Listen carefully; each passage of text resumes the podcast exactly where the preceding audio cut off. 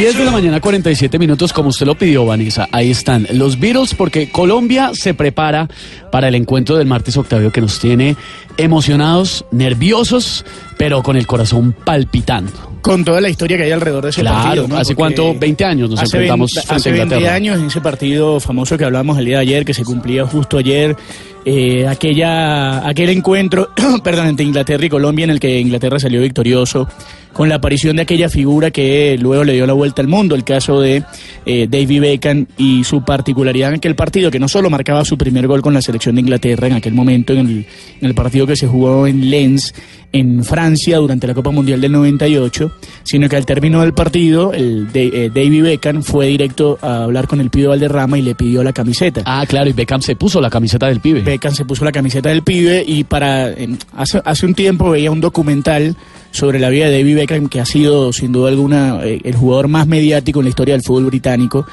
eh, y él contaba que tiene una especie de museo en su casa y entre el, en el documental en medio de esa explicación contaba que una de las piezas más valiosas es la camiseta del pibe Valderrama porque para él en ese momento significaba toda una extravagancia. Estábamos hablando de que el fútbol no es el de hoy eso es hace 20 años.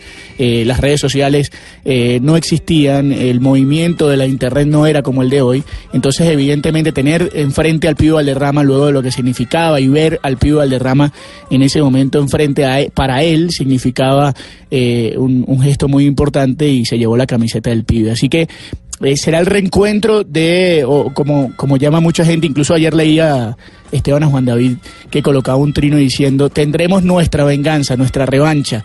Eh, es 20 años después verse con una, con una selección de Inglaterra que, eh, y luego de especular, porque evidentemente de aquí al, al día del partido todo es especulación, pero en medio de esas especulaciones lo que sí es cierto es que eh, Colombia va a enfrentar a Inglaterra con la selección más cercana posible al fútbol inglés. Es decir, eh, lo que no sucedió en aquel momento en el 98, cuando las distancias eran muchos mayores, cuando los, las diferencias entre un equipo y el otro eran más amplias, hoy es eh, totalmente distinto porque estamos hablando de una selección colombiana que puede estar a la altura y al nivel de la selección de Inglaterra. Lo cierto, Esteban, es que hoy le recordamos a la gente, hoy no se extrañe, no es que tienen problemas en su televisor, no es que pasa algo, no es que no hay nadie en Hoy casa. no. Hoy no hay fútbol. Hoy no hay fútbol porque ayer terminó la fase de grupos y ya el día de mañana van a comenzar los octavos de final. A partir de hoy comienzan, a partir de mañana, perdón, comienzan los octavos de final. Son dos partidos por día y por esa razón hoy hay fecha libre para la Copa del Mundo Rusia 2018. Ese partido quedó 2-0, ¿cierto? El de Inglaterra-Colombia en, en 2-0, Francia 98. Exactamente. Marcó el segundo gol Beckham. O sea, hay que sacarse la espinita. 10.50 es puente este fin de semana en Colombia y precisamente hoy es el día de la lechona tolimense. ¿Está probado lechona, Octavio? Sí. no? Me imagino. Eso sí realmente es bueno, la verdad, tengo que decir que sí. ¿Con cuerito? Sí. Y con cuerito, eh, porque la gracia del cuerito es que sea Sí, carnudito pero ¿no? crocante, Claro. sí. No, No, no no, tan cauchudito, sino crocantico, Muy ¿no? bueno, muy bueno. ¿Este pie y, y oreja ha probado? Oreja no. ¿No? No, pregunto, ¿no? Si, por si ha probado, ¿no? Pues en medio de estas celebraciones, las fiestas del San Pedro, hoy se le está rindiendo tributo en el Tolima a este plato representativo, que es una delicia y que nos encanta en todo el país. Edilberto Hernández, que es nuestro corresponsal en Ibagué, ya se habrá preparado y Comido comido oreja. su plato de lechona de hoy, me imagino, ¿no? Sí, estamos preparados. Buenos días a todos. Saludos desde el Parque Centenario en el corazón de la capital musical de Colombia, de Ibagué. Yo le yo le cambio el término crocante por crujiente. Es el, el- la característica principal que tiene el cuerito de la lechona. Es la verdad. Eh, Claro. Además de otros elementos, ¿no? El insulso, que es un elemento propio eh, de estas tierras también, o la arepa como acompañante también de la, le- de la lechona tolimense. Hay una arepa que la hemos heredado mucho del Huila, que es la arepa orejeperro.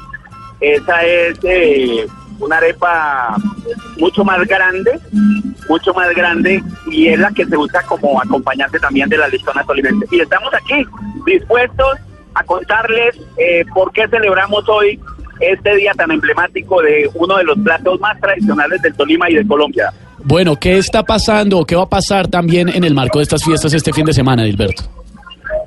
Bueno, pues hoy es el, hoy- recordemos que hoy es la fecha oficial del San Pedro, una una fiesta que nos trajo, nos trajeron los conquistadores, pero que adoptamos los, y trajo la Iglesia Católica, pero que adoptamos los tolimenses. Ya pasó el San Juan del Campero. En, en ese marco se celebra la fiesta nacional del folclor, el reinado nacional del folclor también, que ayer llegaron las candidatas y que a partir de hoy pues tiene una serie de actividades como un concierto también en el Estadio Manuel Murillo Toro, con presentación de artistas. Eh, el, el, próximo domingo es el gran desfile nacional del folclor.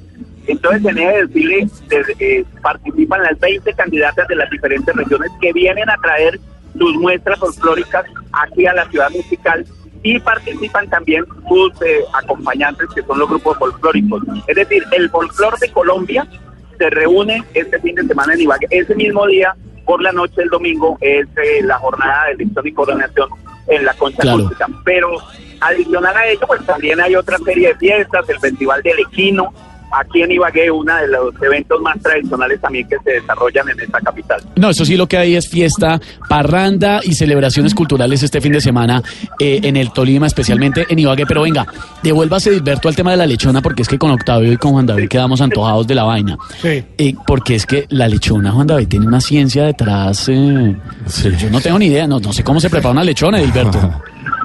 Pues aquí tengo al productor, se llama Alejandro Hernández eh, lo único que nos une a Alejandro, que tiene también mi apellido, pues es eh, el, tema del gusto por la lechona. Alejandro, bienvenido, buenos días. ¿Cómo se prepara una buena lechona? Cuéntenos. Bueno, muy buenos días para todos los oyentes. Eh, una muy buena lechona tolimense, primero que todo, vale recordar que no lleva arroz. La lechona tolimense es solamente con arveja seca o amarilla y con la carne de cerdo. Una buena lechona se prepara con una arveja muy eh, bien cocinada, que no quede ni tan blandita, pero tampoco que quede dura.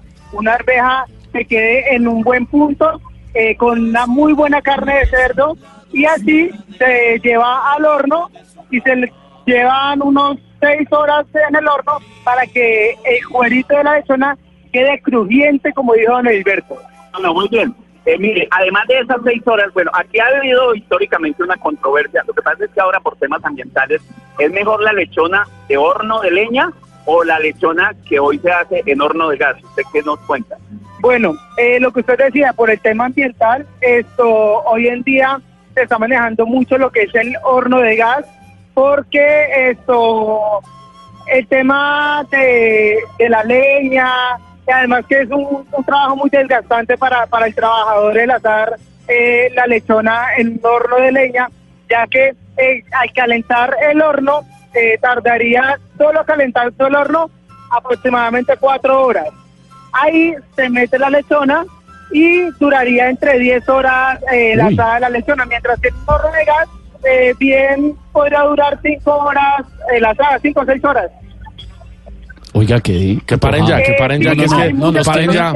No, no, que paren ya, Esteban, porque no. De la lechona en horno de leña. No, nos tiene emocionados. la leña le da un saborcito. no, no, que paren. Por favor, Esteban. No, pues, póngale un poquito de orden a esto, que paren ya porque el hambre. El tema de la lechona están manejando con el horno a gas. No, no sé si ustedes allá en Bogotá tienen alguna inquietud. No, no, no, no. no, Lo, que queremos es el domicilio. exacto. Oiga, pero disfruten, pásenla bien. Nos dejaron antojados. Saludos a Alejandro, ¿no? Se llama el experto en la, en la lechona. Sí, Alejandro se llama el, el productor. Viene de una familia eh, ancestral de producir lechona que se produce en diferentes municipios del departamento del Tolima. Alejandro... Es distinta la lechona que se produce en el sur a la que se produce en el norte. ¿Por qué? Para que tengamos en cuenta. Tiene, digamos, unos elementos. Eh, el norte del Tolima fue conquistado por, por paisas que venían del eje cafetero y de Antioquia. Y se tiraron la lechona. Vinieron otros elementos. En cambio, el sur el sur eh, fue más, eh, más colonizado por bayunos y por huilenses. Por eso los sabores también se ven ahí y son distintos la lechona sureña a la lechona del norte. Bueno, pues Edilberto, un abrazo. Edilberto Hernández, nuestro corresponsal en Ibagué. Saludos a su primo Alejandro Hernández, primo mío también. Entonces todo queda en familia. Que disfrute, buen provecho, ¿no? Bueno, buen provecho. Bueno, lo dejo antojado. Les prometo que cuando vaya por allá a Bogotá les llevo la auténtica, acuérdese, la que no tiene garbanzo ni arroz.